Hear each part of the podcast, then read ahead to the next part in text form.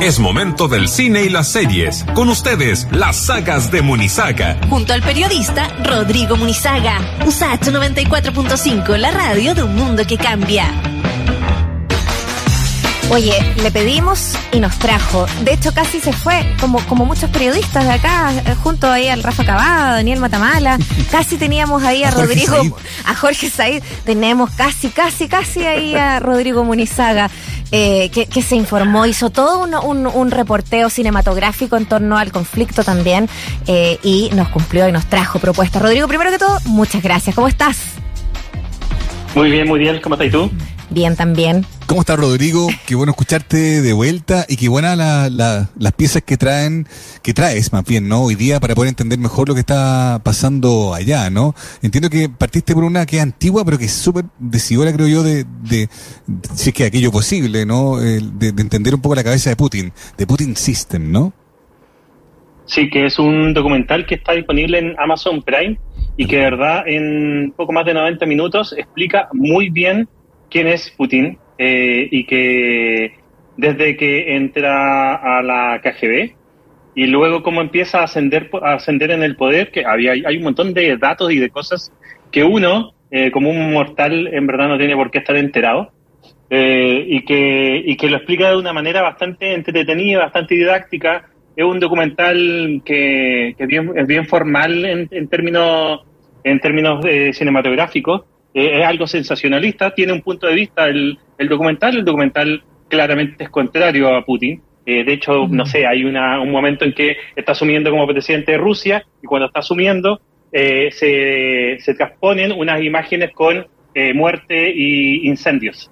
Eh, claro, Mm. que son como unas cosas como que uno dice, oye, acá se les pasó un poco la mano, como que iban tan bien, pero, pero salvo Sí. esas cosas que son como, que son muy, son muy obvias, son muy groseras, como que para qué, eh, pero explica de manera súper didáctica eh, esto y además eh, en, en este, este documental fue hecho eh, mientras sucedía la- el conflicto en Chechenia, pero el documental, la tesis que tiene es que Putin quiere convertir a la Rusia en, en, en la gran Unión Soviética que era antes, en como este, este, este estado que es el estado más grande. De hecho, se habla de las intenciones de unir, de anexar a Ucrania para recobrar en el fondo los terrenos que antes eh, sienten que le, que le pertenecían. Así que en ese sentido tiene mucha actualidad, mucha actualidad. Y lo, y lo potente del documental, que yo también lo vi, eh, Rodrigo, es que, claro, eh, e- esa tesis que defiende el documental, que es que él quiere volver a anexar a, los, las naciones que perdió la vieja, la- el viejo imperio y que quiere efectivamente convertir a Rusia en lo que antes fue. Esas tesis que defiende este documental eh, son válidas hasta ahora y, y lo notable es que el documental es del 2007. O sea, Sí. el- anticipa desde el 2007, digamos, ¿no? ¿Cuál es la verdadera intención de Putin que ahora estamos viendo de manera tangible? Yo también me llamó harto la atención Oye. que un buen elemento, Rodrigo, esto de su relación con los oligarcas, con los empresarios, cómo benefició el cambio de la vieja Rusia eh, después de la perestroika y tal, eh, cómo se enriquecieron y cómo ellos también fueron articulando los ascensos de, de ciertos líderes políticos, entre ellos Putin. Eh, eh, y, y además los oligarcas que pensaban que Putin era un títere, esto es como guardando demasiado las proporciones cuando eligieron a Jadwe acá, como en el fondo cuando se piensa de que gente que se ve media mafiosa y como que van a elegir a alguien que va a ser un títere y que va a continuar y Putin después eh, fue encargándose de eliminarlos del poder uno tras uno, a uno los metió preso, otro los sacó. Dentro del documental hay algo bien llamativo, es que es como las vueltas de la vida, tú que lo viste, Mauricio, Mm. eh, muchas escenas con el expresidente Bush, Bush eh, hijo, donde eran los mejores amigos. Mm. Eh, y en el fondo es como Estados Unidos era el mejor amigo de, de Putin. Entonces es como, es increíble como la, el mundo da vuelta y hoy en día están No, pero confrontados. íntimos, paseando, eh, Muriel, no sé si lo Sí. viste en el documental, No, pero no paseando en un auto soy- antiguo y, y- y felices de la vida. Así, Oye, estamos pasando también, vamos a dar otra vuelta frente a las cámaras, frente a la prensa, íntimo.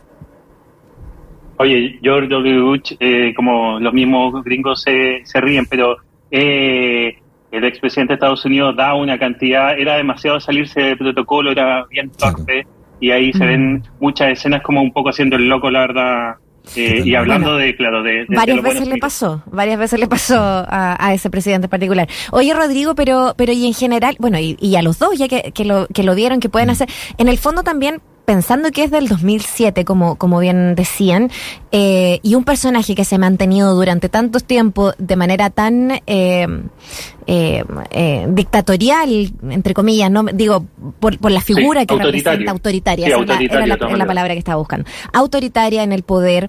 eh, y eh, en el fondo también, que, que- que- ¿cómo se presenta eh, eso que hoy día está como eh, eh, casi a 20 años, 15, 20 años de distancia eh, con, con lo que sucede hoy día? Porque, porque en el fondo es en qué momento dejamos pasar esto que no lo paramos a este, a este tipo. Claro, porque además, eh, y esto no sale el documental por, ser del año 2007, pero también Trump, eh, eh, Putin y Rusia fueron bien importantes y hay otras cintas y documentos que establecen cómo Trump llegó al, go- a- al, al poder en Estados Unidos también gracias a Putin. Eh, Mm. Y por otro lado, acá eh, está la- el conflicto en Chechenia, que de verdad es una matanza Brutalidad. y, y nadie y, y- y a nadie le importó demasiado eh, y yo podría agregar que a eso el, el- el- la manera en que ha presionado Putin por ejemplo a las minorías eh, LGBTI por ejemplo en su país donde está prohibido hacer marchas pero es como claro es como le pasó a alguien no me importa pero cuando me pasa a mí pasa a ser importante y bueno se entiende que el conflicto de, de- de Ucrania tiene otros matices. Putin lleva un par de décadas, pero cuando están en riesgo eh, su avance hacia Europa, ahí sí pasa a ser muy Claro. importante. Mm. Bien, es, es bien, es bien claro y evidente este, este documental. A mí me, me, me llamó mucho la atención también como el relato, porque claro, es, cierto, el documental como documental, como pieza audiovisual, es bien deficiente, es bien penca en realidad, sí, no, no, para que andamos con Mm, cosas. mm. Pero, pero tiene, tiene un muy buen relato de él. Y, y es heavy, porque en el fondo Putin en gallo que no, no, no, no tuvo, no viene de una familia acomodada, no tuvo esa, esa como sensación de haber ascendido apoyado por alguien. Eh, se obsesionó con ser agente de la KGB, que es una cuestión muy, muy loca. Incluso le gustaba una película en particular que le mencionan ahí en el documental y, y que le, le fascinaba la idea de tener, de manejar información.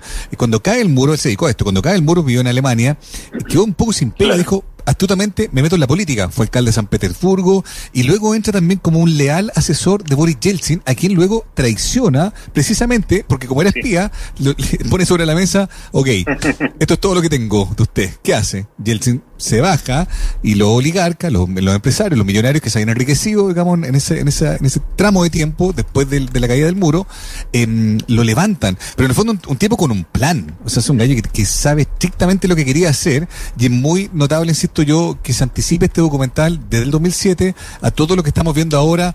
eh, Y yo me imagino que se le ha acentuado con los años, un hombre que está más viejo, digamos, pero ya esta obsesión con lo que era, como que, como Oye, que se, y- algo- exacerbó. Com- complementando, complementando eso del, del documental, también muestran como en su segunda elección, donde ganó como por un 72%, eh, lo importante que fue la televisión eh, en, en- en la campaña, una, una, la televisión estatal que acá en Chile también existe una, un, un canal público, pero pero allá está totalmente controlado, como en la televisión pública venezolana está totalmente controlada por el gobierno y, y pasan directamente una difusión donde Putin se ha convertido en la televisión de allá, eh, lo pone como esta figura como de Corea del Norte, como, como en, en el fondo como, como un emperador, eh, como una figura como Como a un quien, superhombre, a quien- a- sí, como a, a alguien a quien adorar.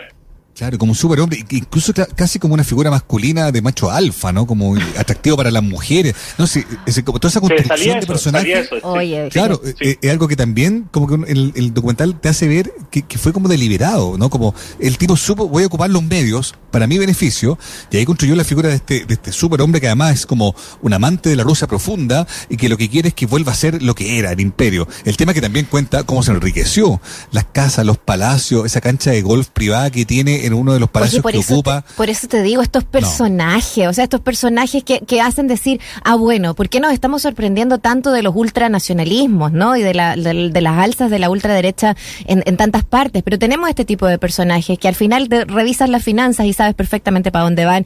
Y tienes a Putin, tienes a Trump, tienes eh, eh, eh, a varios más y, y entre ellos también a George W. Bush. y, y finalmente están detrás de todos estos grandes conflictos. Por eso también interesante lo que ha sido la cobertura. Bueno, ya vamos a pasar con eso, con la cobertura televisiva, tanto de los medios locales como de la extranjera. Yo te voy a preguntar también ahí, eh, porque hay harto, harto comentario también de montaje. Pero antes de eso está Winter on Fire en Netflix, que quizás sea, bueno, una plataforma súper masiva también para poder ver eh, y, probablemente está siendo, no sé si así sea, Rodrigo, uno de los documentales más vistos probablemente a propósito de la guerra en Ucrania. Sí, hay un par de, títulos que están dentro de Netflix, eh, dentro de los más vistos. Este es uno de ellos, un documental del cual conversamos, eh, porque se, este documental recordaba mucho lo que pasó acá en Chile con el estallido social. En ese, en ese caso fue en, entre protesta entre el año 2013 y 2014 que narra este documental donde después de 90 días de protestas y que tiene mucho que ver con el conflicto actual, porque muestra cómo Ucrania, eh, el presidente que había entonces era pro-Rusia y eh, se iba a formar, se iba a él tenía que firmar un, una alianza con la comunidad europea, eh, el pueblo ucraniano estaba a favor de eso y decide echar pie atrás y decide acercarse a Rusia. Y entonces, sobre todo la gente joven, saben, salen a protestar porque querían, los ucranianos mayoritariamente se sienten parte de la comunidad europea y no rusos, no todos, pero una mayoría sí. Eh, y este documental narra cómo en estos 90 días hubo más de 100 muertos. Eh, es bien feroz. Este documental, al contrario del anterior, a mí me, gusta un montón. lo, recomiendo harto, harto, harto. Un documental muy actual que se puede entender este otro lado de cómo de algo que nosotros podemos ver muy desde, desde lejos, de cómo los, de por qué los ucranianos que en algún momento formaban parte de la Unión Soviética hoy en día se sienten europeos y no se sienten parte de la ex Unión Soviética. No, y lo puede entender también viendo el documental eh, la épica de ese pueblo, la resistencia, porque estuvieron, estuvieron como 93 días resistiendo a la policía de este presidente que comentaba Rodrigo, que era Víctor Yanukovych, que era un presidente títere de Rusia instalado en Ucrania, le prometió al país que iba a firmar un acuerdo para entrar a la Unión Europea, y días antes se echó para atrás, empezó a haber protesta, unas primeras manifestaciones, pero luego se transformó en, un, en una revuelta social, así como teníamos nosotros la Plaza Dignidad, Italia, ellos tenían la Plaza Maidán.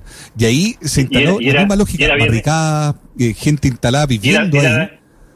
Eh, muy, emocionante como algunas escenas que muestra el documental donde parten jóvenes y luego entrevistan a, gente ya mayor, de 60, 70 años, que dicen, bueno, si los jóvenes vienen a pelear, yo también estoy y estoy dispuesto a dar mi vida por esto.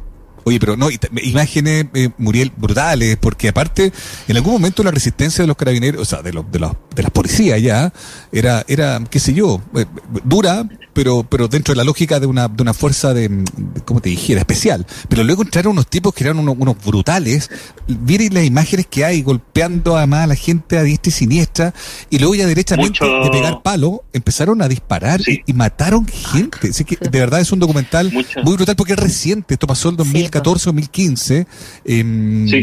Y, bueno, en fin, es, muy, a mí me sirvió mucho Rodrigo y lo recomiendo también, me atrevo a recomendarlo, Suan Marí, eh, de hecho Champagne también lo recomendó, entiendo, hace unos días ya que allá en Ucrania, porque te permite entender el, el coraje, la épica del ucraniano. O sea, como ahí tú decís, ¿cómo ha resistido Rusia, un país de 44 millones, a una potencia de 144 millones, cómo lo ha resistido con esa épica que se ve en el documental? Que está nominada, estuvo nominado al Oscar a, Mejor Documental, no lo ganó, pero de ahí tuvo una discusión bastante masiva. Mm. Oye, y, y, y, eso, porque yo me acuerdo de lo que fue la difusión local del 2014 cuando pasó esto en Ucrania. Yo me recuerdo que, que habían reportes, esto sí se veía aquí en la televisión también eh, chilena, digo, noticiarios especialmente, eh, pero obviamente no con, con eh, la mirada y, y, no sé, la, la, presencia que han tenido hoy día. Quizás haciendo también ese mm, contrapunto, Rodrigo, eh, también tú querías comentar eh, lo que ha sido la cobertura de los medios nacionales que mandaron también sus equipos por allá. Cuéntanos qué, qué, te deja también entrever o cómo ha sido también esa cobertura. Hasta ahora me, me, me, parece como una cobertura correcta. Están los principales canales con, con su gente allá. Está Iván Núñez de TVN, está la Andrea Aristide de Mega, Iván Valenzuela y Alfonso Concha por Canal 13 y Daniel Matamala por Televisión y CNN. Yo creo que los, creo que inicialmente casi todos los canales reaccionaron muy bien eh, el, cuando recién se inicia la invasión eh, de los rusos a Ucrania eh, casi todos los canales reaccionaron muy rápidamente. Canal 13 se quedó dormido un par de horas, era bien llamativo, la verdad. Esa primera noche, esa primera madrugada, donde todos los canales hay que poner en contexto, eh, son otros tiempos para los departamentos de prensa, eh, entre turnos y, mucha menos gente, por lo tanto, esto que la invasión comienza a pasar como alrededor de la una de la mañana eh, de acá de Chile, eh, no hay gente de turno o hay muy poca gente de turno, como los tiempos han cambiado. Y me parece que finalmente, a mí me ha gustado mucho la cobertura de Canal 13, creo que finalmente es la, que ha tenido la, mejor cobertura, reaccionó y enviaron muy rápidamente a corresponsales es poco lo que pueden hacer los canales chilenos en comparación a, grandes cadenas como la BBC o, CNN, porque eh, eh, son ambos como, en el caso de Chile, va el periodista muy humildemente como con cámara y, es poco más lo que pueden tener, el resto se tienen que colgar a las emisiones de, CNN o de, o, de, o de BBC o de otros canales que tienen cámaras desplegadas en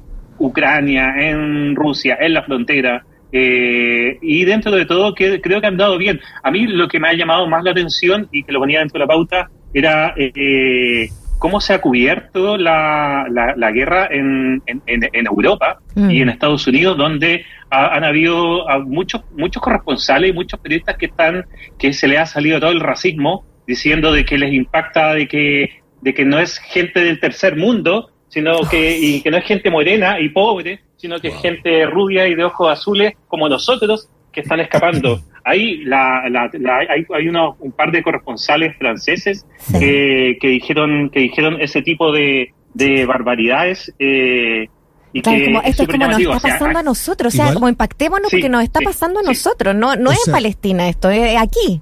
Igual oh, eso ha hecho que, el mundo reaccione de una manera especial a esto, porque convengamos, invasiones, matanzas, en África hay a cada rato, pero como que a nadie le importa mucho.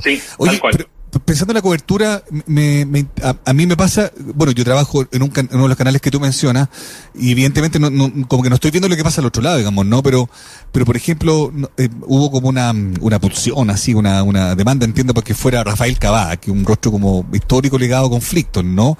En, mm. ese relato de, de, terreno, ¿qué nombres te, te, interesaría destacar que han hecho buena pega desde allá?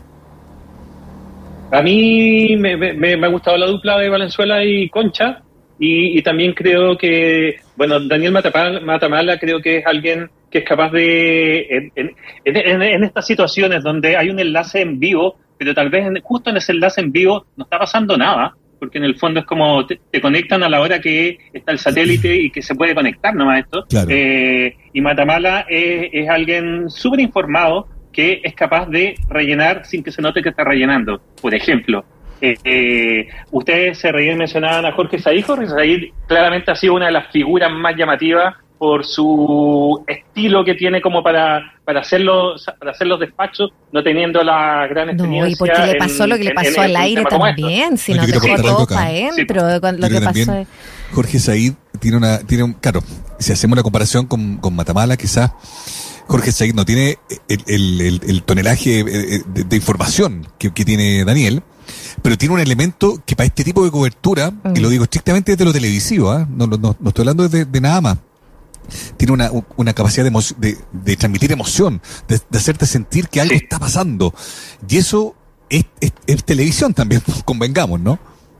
¿Se entiende el punto? Sí, eh, y, y, y, y, por lo mismo, aunque alguna gente, alguna gente muy crítica, ha aparecido muchas, bueno, en las redes sociales siempre ocurre, Twitter y Facebook, que, criticaron mucho de cómo podría, de que los periodistas eh, corrieron a Ucrania, pero no hicieron lo mismo en la Araucanía o en el norte, eh, puras coberturas que sí, puras coberturas que sí se han hecho y de manera bastante contundente, creo yo, eh, podemos entrar a criticar no solo detalles, sino ciertas cosas o cómo reaccionaron, pero todas esas coberturas han estado. Estamos hablando que Igual Chile es un país enano, enano, y los canales de televisión no están desbordando en dinero. Eh, hacer eh, tan rápidamente mandar a un equipo para allá, que no es solamente un periodista que se manda, eh, es algo súper jodido, es algo como de verdad, y, y, donde además es real que en medio de una guerra quienes vayan es como, de verdad hay que tener cierta valentía, creo yo, para meterte donde te puede llegar una bala loca o no bala loca Eh, por lo tanto, igual es una situación. Como lo que le pasó a Jorge, Entonces, po, con la bala que tiró al cielo. Sí, Oye, a lo sí, pues estaba ahí al aire tú, pues sí, fue impresionante ese video. Oye, mañana a lo mejor eh, yo creo que nos conectamos con Jorge, eh, porque está ahí él buscando a Dios también. Que... No, fue, fue un momento. Tenso. verdad, o sea, porque, bueno, todos lo vieron, pero al aire. Para el aire como, Porque aparte, Rodrigo Muri, uno, uno, escucha la muela, digamos, el, el, el contacto que tienes con la mesa de dirección.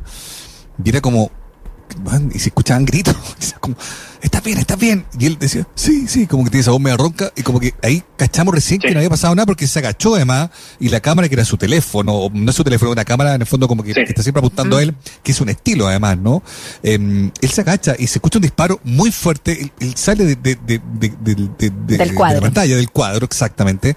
Entonces hubo como un microsegundo de duda, de, sentir como le dispararon. Así que te juro que fue genuina, genuina emoción. Y, se escucha, y se escucha, y se, escucha también de que alguien ahí del panel dice que, lo saquen. Eh, porque en el fondo también ahí, en, este tipo de cosas es como la televisión debe seguir transmitiendo, pase lo que pase, o en realidad tenéis que cortar.